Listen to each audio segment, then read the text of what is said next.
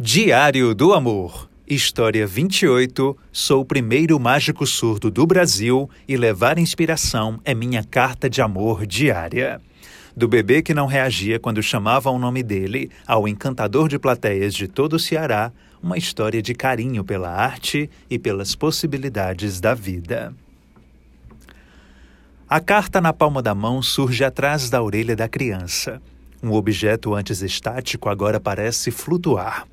Entre um truque e outro, Lucas mantém a concentração para que a coisa saia nos conformes. É preciso impressionar a plateia, oferecer surpresa e diversão. E ela reage calorosa a cada um desses números. Aplaude, grita, se emociona. O mágico, porém, não escuta. Sorri feliz, mas não ouve. É tudo um grande silêncio. Lucas é surdo. Nasceu assim. A mãe, ouvinte, teve rubéola na gravidez e descobriu a condição do filho aos nove meses de idade dele. Foi um baque o diagnóstico: surdez profunda severa. Ele não escuta mesmo nada, garante.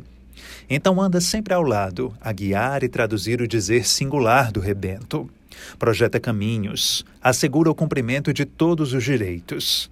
Fez com que estudasse e aprendesse tem tempo, ela também testemunha o encanto.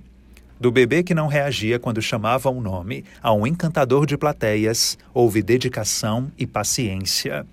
Lucas despertou para a área da magia aos 12 anos. Pequeno, ficava inebriado quando, pelas cores da grande TV na sala, via um mágico mascarado fazer todo e qualquer tipo de peripécia. Desaparecia com pessoas, transformava coisas e, principalmente, deixava todo mundo espantado. Mas como é que ele faz isso? martelava na mente. Resolveu se aprofundar no ofício.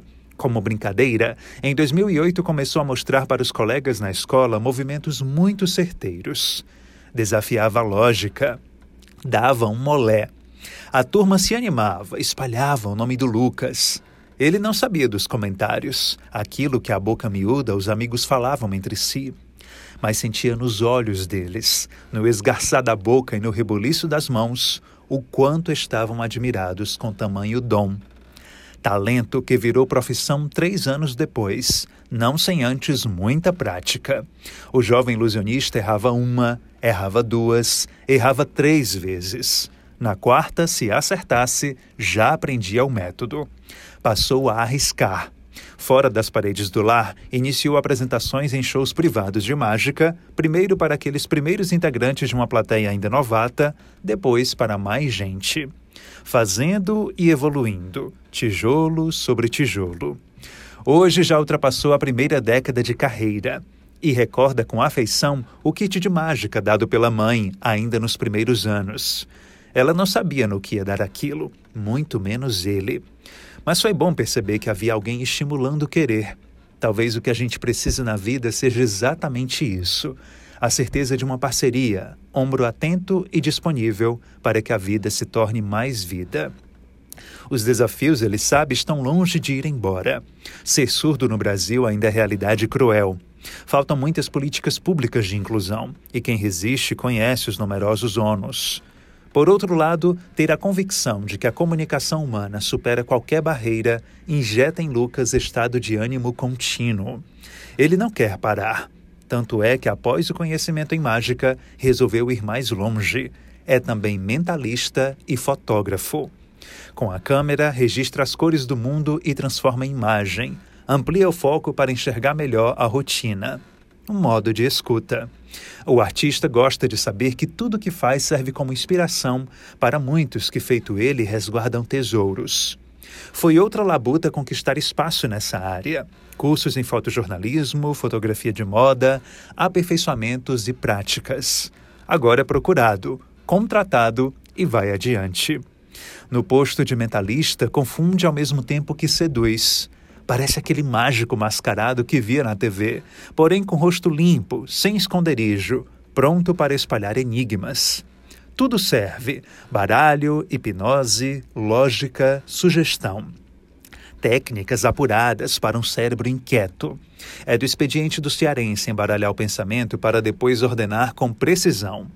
Novamente todo mundo aplaude, grita, se emociona. O silêncio permanece.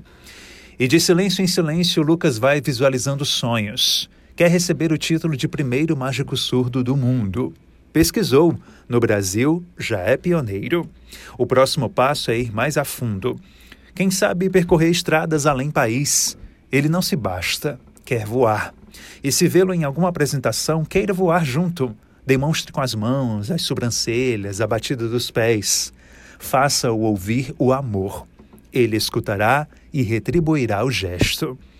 E então não será mágica nem ilusão. Quem sabe fotografia, a mais bonita delas. Esta é a história de amor de Lucas Dias por si mesmo, pela magia e a fotografia.